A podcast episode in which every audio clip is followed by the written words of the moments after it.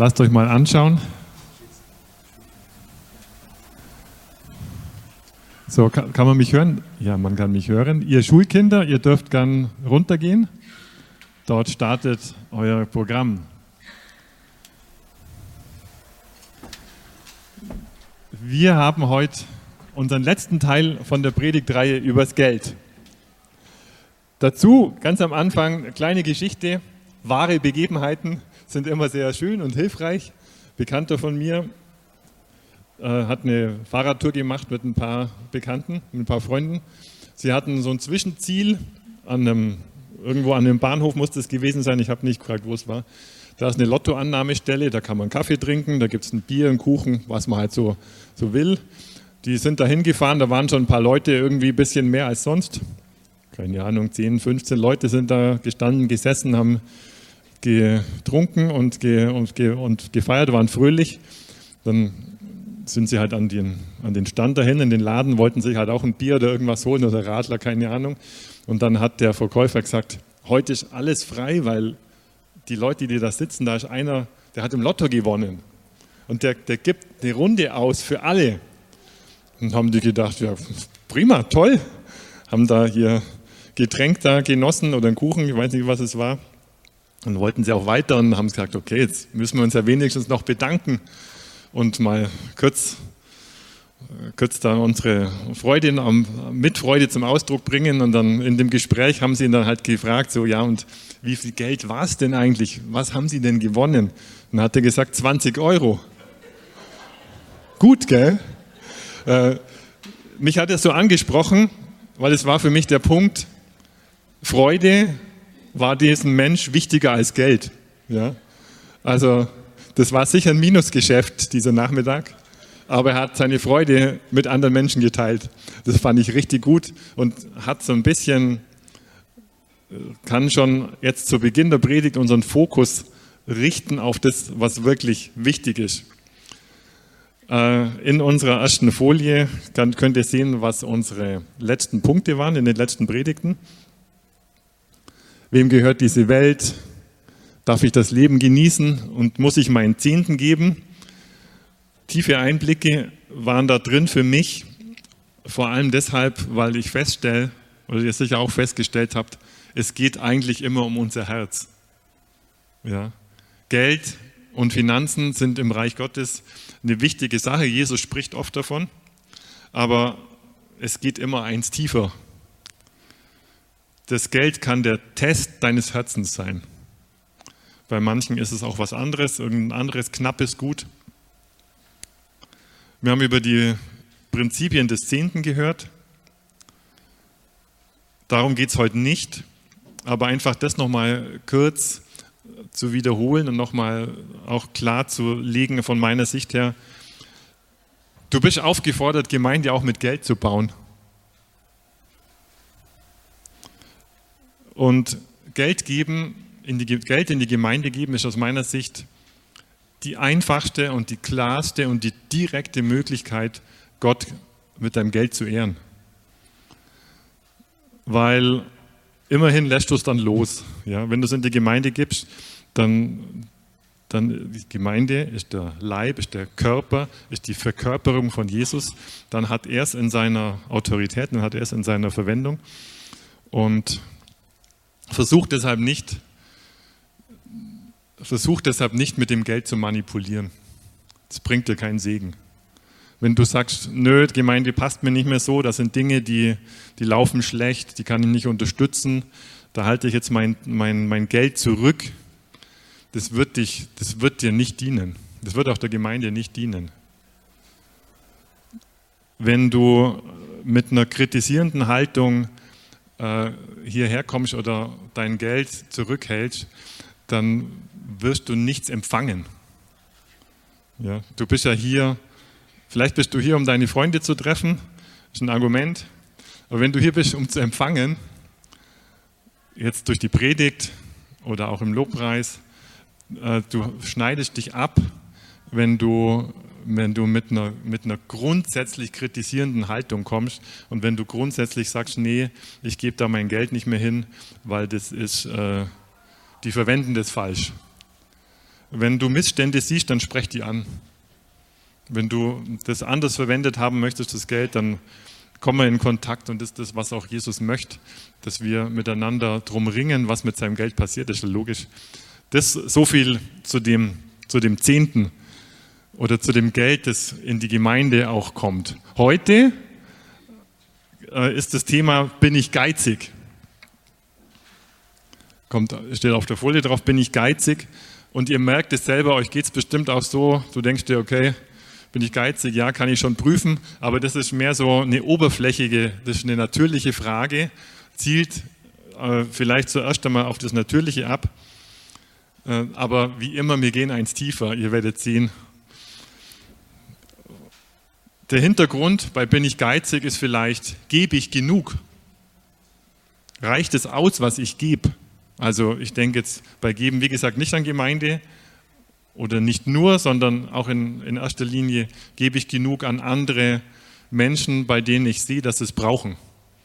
Gebe ich genug meiner Familie, gebe ich genug äh, an meinem Arbeitsplatz oder wem auch immer, wo auch immer.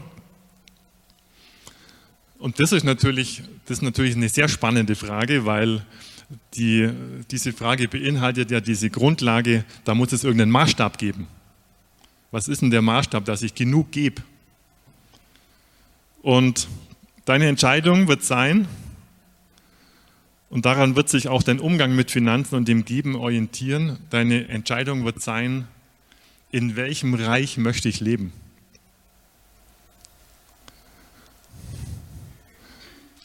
Möchte ich in dem natürlichen Reich dieser Welt leben oder möchte ich im übernatürlichen Reich Gottes leben? Wenn du ein Christ bist, ist die Frage für dich relativ schnell beantwortet, aber dann bist du auch, wenn du schnell antwortest, bist du wahrscheinlich auch ein Stück weit an der Oberfläche geblieben. Es geht tiefer. Ich möchte es ganz kurz erklären. Im natürlichen Reich dieser Welt gibt es klare Regeln, deshalb sind die für uns, ist es für uns attraktiv dort zu leben. Wenn du sparst, wenn du arbeitest, wenn du kein Geld verschwendest, dann hast du eins.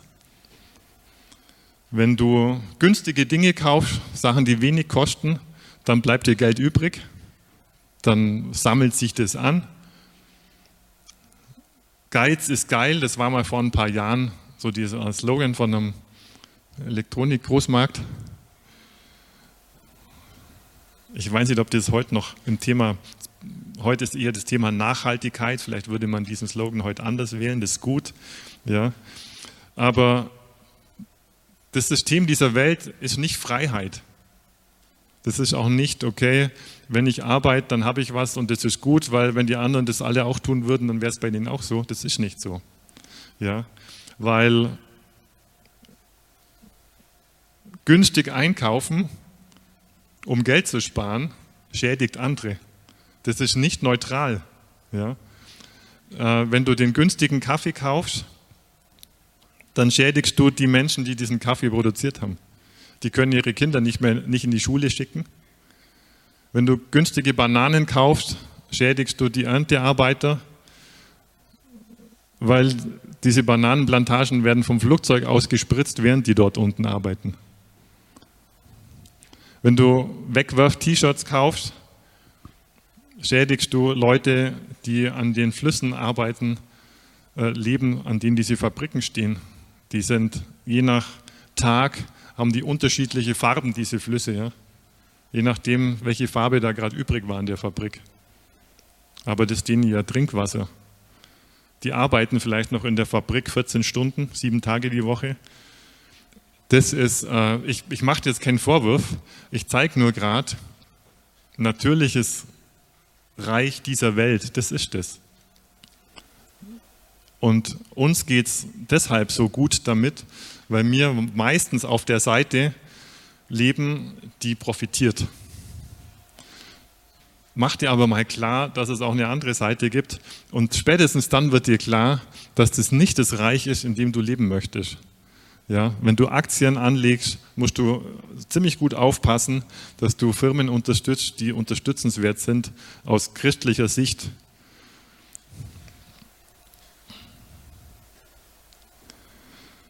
Das übernatürliche Reich Gottes, das folgt anderen Gesetzen. Das Problem ist, du kannst es mit natürlichen Augen nicht sehen. Du kannst es mit dem Taschenrechner nicht nachrechnen.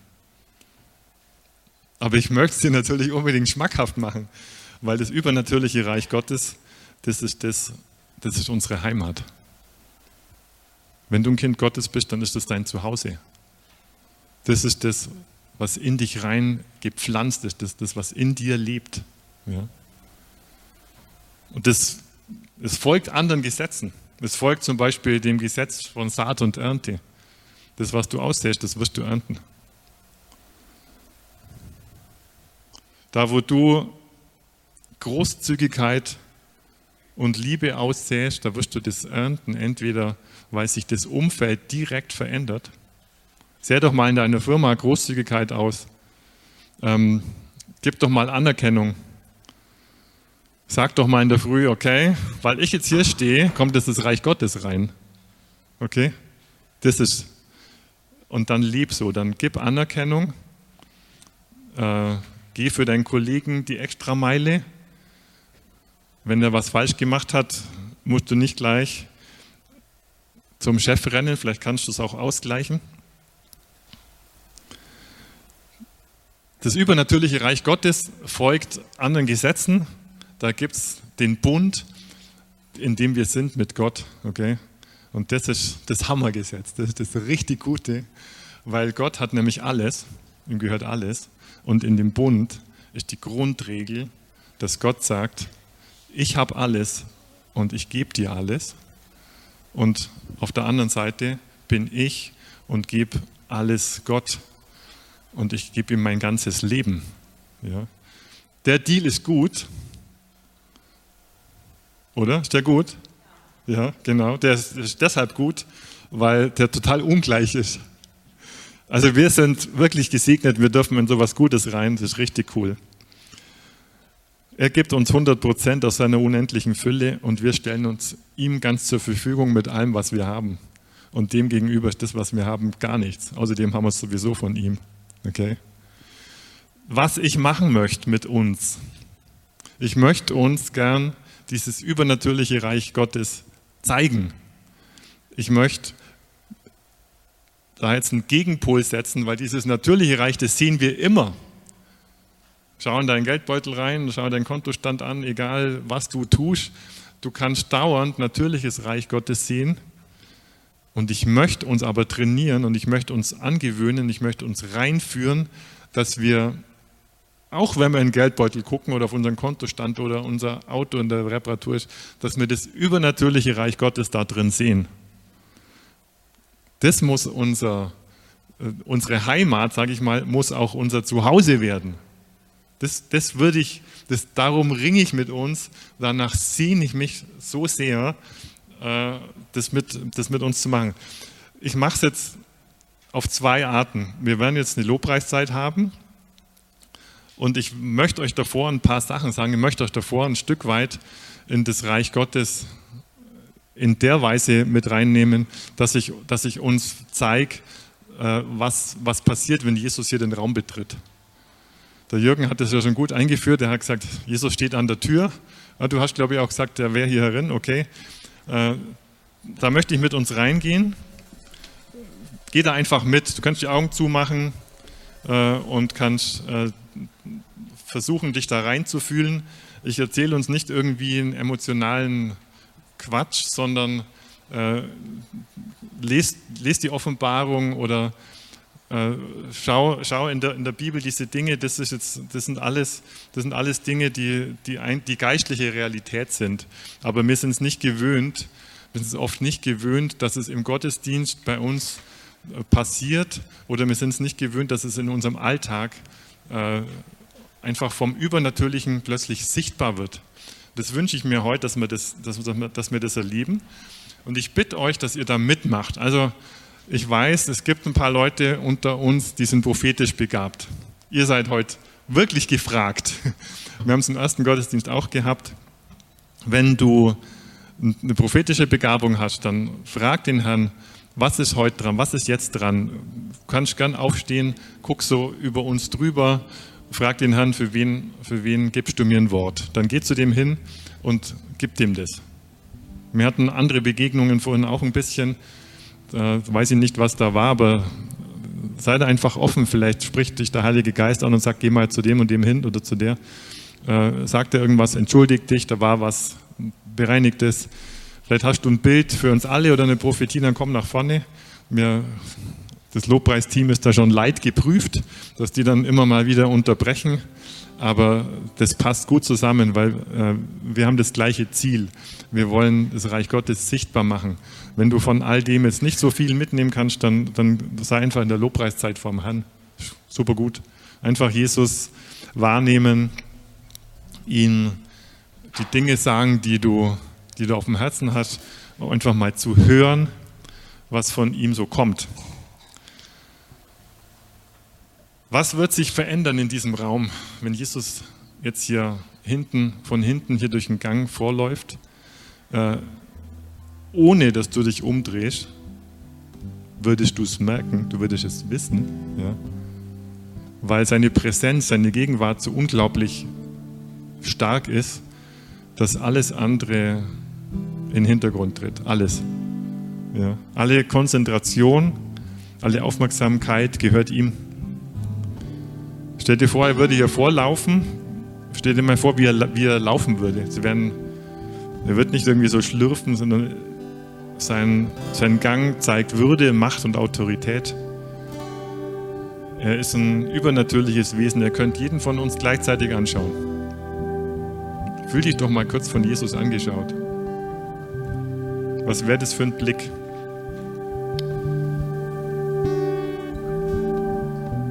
das wäre ein Blick voller, voller Power, da, wär, da ist Feuer drin. Wenn Jesus dich anschaut, dann ist dein Innerstes geöffnet vor ihm. Da bleibt nichts, da, da bleibt nichts verschlossen. Ja. Der Raum wäre komplett eingenommen von seiner Würde und von seiner Schönheit. Seine Gegenwart wäre komplett umwerfend.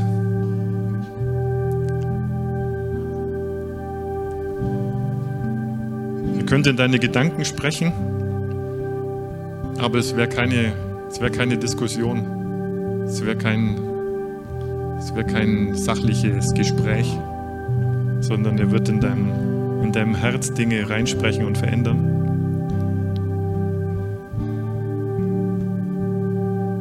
Wenn Jesus hier im Raum tatsächlich sichtbar da wäre, dann wird es, werden wir ihm komplett ausgeliefert. Wir könnten, wir wollten nichts tun. Wir wollten einfach nur ihn anschauen, ihn anbeten. Wenn er spricht, dann ist es so, wie wenn so ein langsamer Regen anfängt, der das dürre Land anfängt so, so durch, zu, zu bedecken, zu nass zu machen, so aufzuweichen kann mir förmlich vorstellen, wie Jesus spricht und auf unserem dürren Land fangen an, wie in so einer Zeitraffer, so Pflanzen aufzu Samen aufzugehen. Wenn sich Jesus hier vorne auf den Thron setzt, dann gibt es für uns eigentlich nur noch eine, eine korrekte Haltung. Nicht, weil wir eine Form erfüllen wollen, sondern weil uns klar wäre, vor dem Thron, vor, dem, vor Jesus auf dem Thron können wir eigentlich nur niederknien. Wir können eigentlich nur auf unser können uns eigentlich nur auf den Boden legen.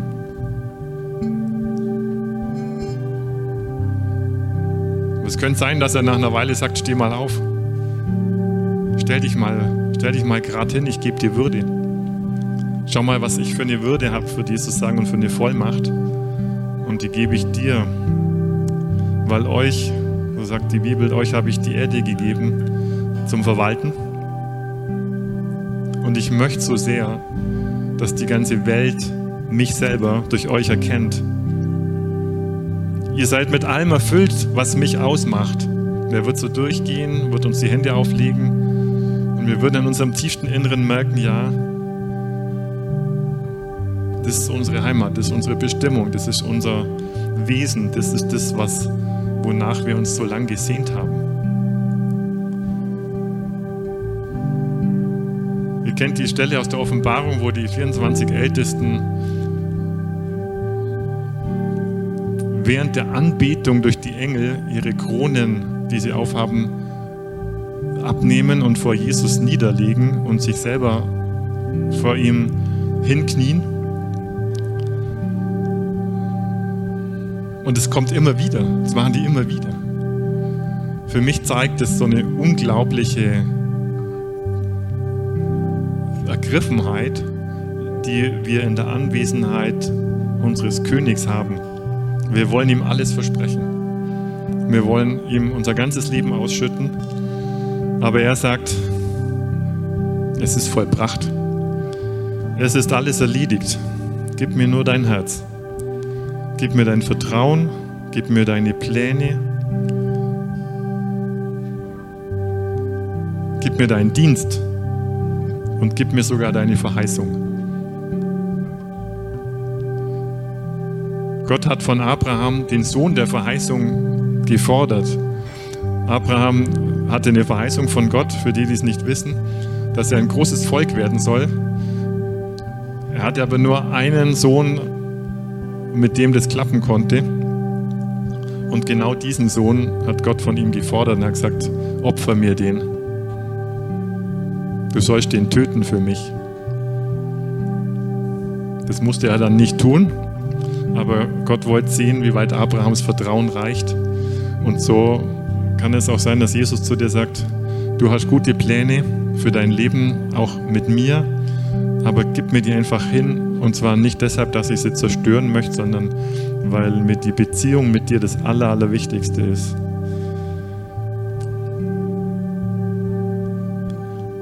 Das war jetzt so ein bisschen ein Bild für uns, wie wir wie wir jetzt auch in die Lobpreiszeit gehen, weil Jesus ist tatsächlich da. Vielleicht hast du ihn jetzt so vor deinem inneren Auge hier gesehen, weil ich dir so ein Bild, weil ich dir so ein Bild gegeben habe. Geh jetzt einfach da weiter und egal was dich angesprochen hat, vielleicht Jesus auf dem Thron, vor dem du niederknien möchtest, knie dich ruhig hin. Äh, vielleicht hat dich angesprochen, dass Jesus spricht oder dass er dich, äh, dass er dich berührt und dir die Hände auflegt und dir Vollmacht zuspricht und Würde, dass er dir Würde gibt. Vielleicht hatte ich das angesprochen, dass Gott dir Würde gibt, dass Jesus dir Würde gibt. Vielleicht fühlst du dich würdelos, aber er gibt dir Würde.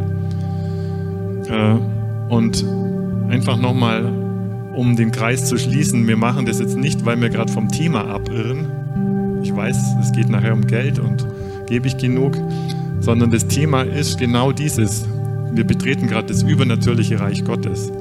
Und wenn du dich damit reinbegibst, dann bist du, dann bist du voll im Thema drin. Wenn dir das alles zu komisch ist, dann lehn dich zurück und entspann dich. Aber jetzt in der Lobpreiszeit, nutze einfach die Zeit, bet ihn an, frag ihn, Herr, was hast du für mich? Wenn du prophetisch sprechen kannst, dann tu's. Äh, welche anderen Gaben du hast und die sollen zum Ausdruck kommen, dann ist da der Raum dafür.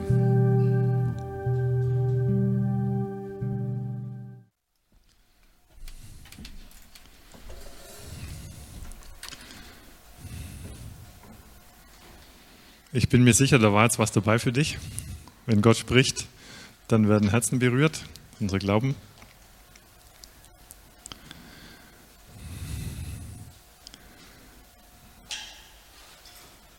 Ich habe jetzt eine äh, etwas längliche Bibelstelle für uns. Äh, die ist aus der Bergpredigt.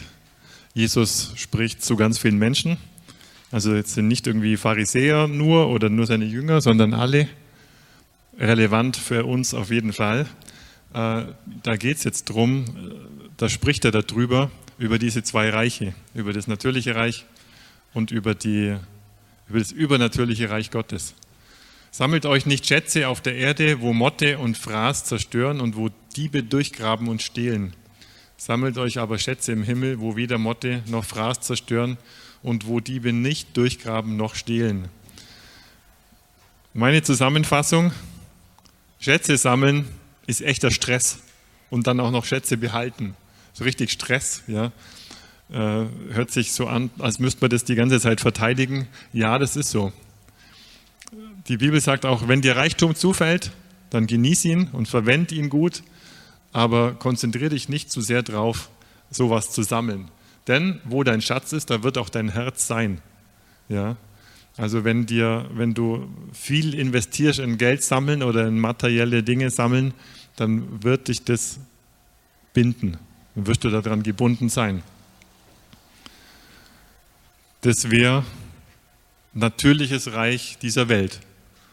Geld sammeln, Schätze sammeln, behalten und verteidigen und das wird dich binden. Weil Reich der Welt ist nicht Freiheit. Wie wir vorhin schon gesagt, ist nicht Freiheit, sondern ist Gebundenheit. Jetzt geht es weiter. Die Lampe deines Leibes ist das Auge. Das ist ein Bild dafür, nicht biologisch begründbar, sondern geistlich. Äh, durch deine Augen und durch das, was du anschaust, äh, wird in dir was erzeugt. Wenn dein Auge hell ist, wenn dein Auge klar ist und du Gott anschaust, dann wird in deinem Leben Licht sein, dann wird das Licht Gottes in dir sein. Und das ist der Plan Gottes auch, dass du ihn anschaust und dass dadurch dein, äh, dein ganzes Wesen hell wird, mit, aus, aufgefüllt mit Gottes Licht. Wenn aber dein Auge böse ist, das heißt, wenn du böse Dinge anschaust, wenn du dich auf weltliche Dinge fokussierst, dann wird es in dir sein. Dann wird in dir, die Bibel sagt, dann wird dein Leib finster sein. Das heißt, das, einfach gesagt, das, was du anschaust, das wird dich bestimmen, das bestimmt dich. Gehen wir weiter, nächste Folie. Wenn nun das Licht, das in dir ist, Finsternis ist, wie groß wird diese Finsternis sein? Also es kann nur in dir entweder hell sein oder dunkel. Wenn du das Gute anschaust, wenn du Gott anschaust, wird es in dir hell sein, ansonsten wird es in dir dunkel sein. Niemand kann zwei Herren dienen, denn entweder wird er den einen hassen und den anderen lieben, oder er wird einem anhängen und den anderen verachten. Ihr könnt nicht Gott dienen und dem Mammon. Und hier wird ein geistliches Prinzip erklärt, kein weltliches. Weltlich gesehen mag das anders sein. Vielleicht hast du zwei Jobs und du hast dann demnach auch zwei Chefs. Beide, für beide arbeitest du und beide geben dir Geld. Und wenn das nicht dauernd zu Konflikten führt, weil du vielleicht, weil dein einer Chef, weil du Polizist bist und andererseits äh, Drogendealer, das passt natürlich nicht zusammen, das gibt dann immer Druck und so, das funktioniert nicht. Aber du kannst einfach zwei normalen Jobs nachgehen und du hast zwei Chefs und es funktioniert gut. Es gibt keinen Konflikt. Äh, und das ist hier nicht gemeint, sondern hier wird ausgesagt, im Geistlichen funktioniert es nicht. Du kannst nicht gleichzeitig Gott dienen und dem Mammon. Und der Mammon ist ein Dämon, das ist der, äh, ein Lügengeist der dir eben einredet, dass, dass du dich auf Geld und Finanzen verlassen sollst. Und das, das passt nicht zusammen. Also es ist nicht so, dass, wie wenn du zwei Jobs und zwei Chefs hast, sondern das ist wirklich ein, das ist, das ist ein totaler Gegensatz. Das eine ist komplett Reich dieser Welt und das andere ist komplett übernatürliches Reich Gottes. Das ist nicht vereinbar. Das sagt es aus. Deshalb versuch's nicht. Okay? Jesus sagt, versucht es erst gar nicht. Und jetzt beschreibt er ein Stück, äh, wie, wie diese beiden, wie das, wie das anzuordnen ist. Weil er weiß ja, dass wir Essen und Trinken und Kleidung brauchen. Er weiß, dass wir Jobs brauchen. Er weiß, dass wir Familien haben, die äh, umgetrieben werden und so weiter. Deshalb sage ich euch, seid nicht besorgt für euer Leben was ihr essen und was ihr trinken sollt, noch für euren Leib, was ihr anziehen sollt. Ist nicht das Leben mehr als die Speise und der Leib mehr als die Kleidung? Anordnung von Jesus. Sei nicht besorgt. Nicht um diese Dinge zumindest, okay? Seht hin auf die Vögel des Himmels, dass sie weder säen noch ernten noch in Scheunen sammeln, und euer himmlischer Vater ernährt sie doch. Seid ihr nicht viel wertvoller als sie?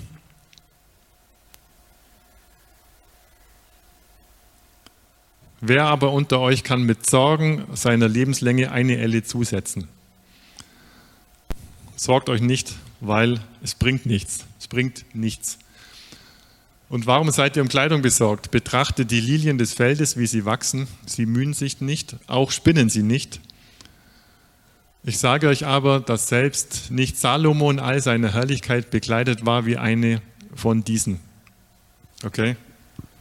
Warum ist eine Lilie schön? Was hat das für einen Sinn? Wahrscheinlich wird mir jetzt ein Biologe erklären, damit die Biene den Weg dahin findet. Kann ich gut nachvollziehen, aber für uns wird eine graue Lilie doch komplett ausreichen. Wir bräuchten gar keine. Okay? Bräuchten keine Farben. Wir können ohne leben. Den Weg zum Lidl, den finden wir auch so. Aber das zeigt für mich einfach, das zeigt die Fülle Gottes, das zeigt dieses, diesen Überfluss Gottes, den er uns gibt, der uns äh, einfach freuen soll. Ja? Das ist jetzt gar keine weitere, da steckt vielleicht gar nichts weiter tiefer drin. Die Bibel sagt aber, an dieser Schönheit und an der Natur können wir Gott erkennen. Ja? Das schon. Aber so rein zum Durchkommen wie gesagt, würden uns auch graue Linien reichen, aber wir haben farbige, ist wunderbar. Wenn aber Gott das Gras des Feldes, das heute steht und morgen in, in den Ofen geworfen wird, so kleidet, wird er das nicht viel mehr euch tun, ihr Kleingläubigen? Er selber wird es tun, okay? Das ist übernatürliches Reich Gottes. So seid nun nicht besorgt, indem ihr sagt, was sollen wir essen oder was sollen wir trinken oder was sollen wir anziehen. Gespannt auf die nächste Folie. Denn nach all diesen trachten die Nationen, denn euer himmlischer Vater weiß, dass ihr dies alles benötigt. Trachtet aber zuerst nach dem Reich Gottes und nach seiner Gerechtigkeit und dies alles wird euch hinzugefügt werden. Und das ist jetzt der Schlüssel. Da spart man auf, mit dem Vers spart man auf. Trachten ist ein altes Wort und es das heißt sich hinsehnen, danach streben, äh, alles dafür einsetzen trachtet aber zuerst nach dem Reich Gottes. Hat auch eine, das ist eine Reihenfolge. Ja? Also mach's nicht so, sag Herr, wenn du mich versorgst, dann, äh, dann kann ich auch dir dienen, dann kann ich auch einen Dienst für dich machen. Ja? Ähm, du musst dich darum kümmern, dass ich irgendwie genug Geld habe und dann ähm, kann ich meinen Minijob aufgeben, den ich noch zusätzlich zu meinem Vollzeitjob habe, äh, um dir zu dienen. Nein, so ist es nicht sondern kümmere dich zuerst ums Reich Gottes. Frag, schau Gott zuerst an, schau ihn an, setz den Fokus auf ihn und dann wird es sich um das alles kümmern. Okay? So seid nun nicht besorgt um den morgigen Tag, denn der morgige Tag wird für sich selbst sorgen. Jeder, hat an sein, jeder Tag hat an seinem Übel genug. Also die Aufforderung, uns nicht zu sorgen, die war jetzt schon ein paar Mal drin, oder? Ich finde, das sollte man einfach machen, ja. Der Lügengeist flüstert dir zu, greif zu, sonst kommst du zu kurz. Verlass dich nicht auf Gott, denn er bietet dir keine Sicherheit, das sagt der Mammon. Der erinnert dich an tausend Situationen, wo du den Eindruck hattest, dass Gott äh, nicht zur rechten Zeit da war. Er sagt, wenn es darauf ankommt, löst sich dein Glaube doch sowieso in Luft auf. Verlass dich auf, verlass dich auf Finanzen, verlass dich auf Versicherungen, Freunde oder Verträge halt alles fest, was du bekommst, weil es ist so schnell wieder weg. Und dann kommt die Hauptlüge von dem Mammon, der sagt nämlich, du musst dich um dich selber kümmern. Es geht hier um dich. Ja, das, ist seine, das ist eine seiner größten Lügen. Und dabei möchte er tatsächlich dich binden und dich fangen, weil dem Teufel geht es nämlich nicht um dich äh, aufzubauen, sondern geht, dem geht es um sich selber der möchte möglichst viele Menschen aus Gottes Bereich fernhalten äh, und umbringen, töten, kaputt machen, kaltstellen, wie auch immer. Gott bietet aber an und sagt, du bist versorgt. Glaub nicht dem Mammon, sondern du bist versorgt. Alles ist erledigt. Lass den Stress los. Öffne deine Augen für mein Reich. Tritt in meinen Frieden ein, meine Liebe und meine Kraft. Und Gott sagt zu dir auch, es geht nicht um dich, aber nicht, weil er dich versklaven möchte. Gott sagt, es geht nicht um dich, das nimmt dich aus dem Druck auch raus, sondern Gott sagt, es geht um mich. Es geht um die Ehre, die du mir gibst. Es geht um mich, weil ich bin dein Versorger. Also gib dich selber auf, nimm dich selber aus dem Zentrum raus und lass Jesus dein Zentrum sein und du wirst all das ernten. Das sagt, hat der Bibelvers da oben ja gerade gesagt, trachtet zuerst nach dem Reich Gottes. Okay, soweit zu dem Punkt. Und wie viel soll ich jetzt geben? was ist gut jetzt herzugeben? Was ist da der Maßstab? Ich glaube, ich könnte euch zeigen, wir konnten, glaube ich, sehen, dass es die einzige Lösung ist, vom übernatürlichen Reich Gottes auszugehen. Und wenn du von dem aus, ausgehst, dann kannst du vielleicht mit mir folgenden Schritt jetzt machen. Mach dir mal klar, aus deiner Sicht bist du Eigentümer vieler Dinge. Du hast 24 Stunden am Tag Zeit, deine Zeit. Du hast irgendwelche Finanzen, du hast einen Job, du hast einen Wohnort, mir fällt gerade nichts anderes ein, und du, und du meinst, du bist der Eigentümer dieser, dieser, dieser Dinge. Und Eigentum zu besitzen ist anstrengend. Das haben wir ganz oben da gerade gelesen. Mach doch mal mit mir den Schritt und sag zu Gott, okay, ich möchte jetzt nicht mehr Eigentümer sein, sondern ich bin lediglich noch Verwalter da davon. Ist nämlich sowieso dein Stand. Ja? Weil Gott gehört nämlich die Welt und, und wir, sind, wir sind Verwalter. Sagt ja die Bibel auch ganz am Anfang. Äh, Gott setzt Adam und Eva in den Garten und sagt, okay, ist mein Garten, aber ihr verwaltet den jetzt. Tiere benennen, ja. sicher auch die Pflanzen, das Ganze anzubauen. Gottes Plan, glaube ich, könnte gewesen sein, zu sagen, ihr vermehrt euch jetzt und dieser kleine, schöne Garten, den ihr da habt, den baut ihr aus. Nicht ihr, aber vielleicht eure Nachkommen.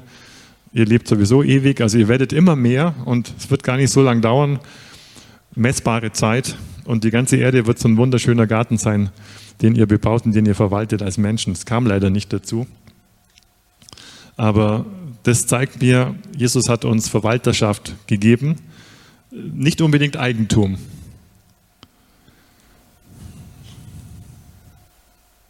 Und aus dem raus kannst du dann handeln. Ich glaube, das entspannt dich. Geld, das du verwaltest, das dir gar nicht gehört, auf das du auch gar nicht angewiesen bist. Ein Verwalter bekommt ein Gehalt. Ja? Wenn du Verwalter bist, kriegst du ein Gehalt und äh, das kommt sicher aus dem raus, auch was du verwaltest, aber das ist nicht das, äh, sondern du, du lebst davon, von dem, von dem Chef, der dir diese Verwaltung gegeben hat. Okay. Wie viel du geben sollst, das sage ich dir jetzt. Da musst du, das darfst du eintrainieren. Und zwar mit einer Hausaufgabe. Du kriegst zwei Hausaufgaben. Du kannst eine machen oder beide, je nachdem, was du für ein Typ bist. Es geht einmal um Geld und einmal um Zeit. Und zwar, die Hausaufgabe ist, du übst das Geben. Funktioniert so. Du machst deinen Geldbeutel auf, hoffentlich ist was drin. Wenn nichts drin ist, geh auf die Bank, hol was. Du brauchst Geldschein. Also mindestens 5 Euro. Es kann gern mehr sein. Nimm 5, nimm 10, nimm 50, was du möchtest. Leg's vor dir auf den Tisch und weihe dieses Geld Gott. Wie geht es? Äh, du sagst, Herr, das ist jetzt dein Geld. Äh, ich, ich weihe dir das jetzt, ich nehme das jetzt nicht für mich, für irgendwas, sondern ich möchte, dass mit diesem Geld, mit diesem Geldschein Reich Gottes gezeigt wird, gebaut wird. Dann markierst du das Geld, Eselsohr, äh, Klammer hin, irgendwas, äh, damit du das nicht durcheinander bringst. Und dann hältst du Ausschau nach der, einer göttlichen Gelegenheit, dieses Geld fürs Reich Gottes einzusetzen, indem du es jemandem schenkst oder was auch immer damit passieren soll. Äh, gib's nicht vorschnell weg.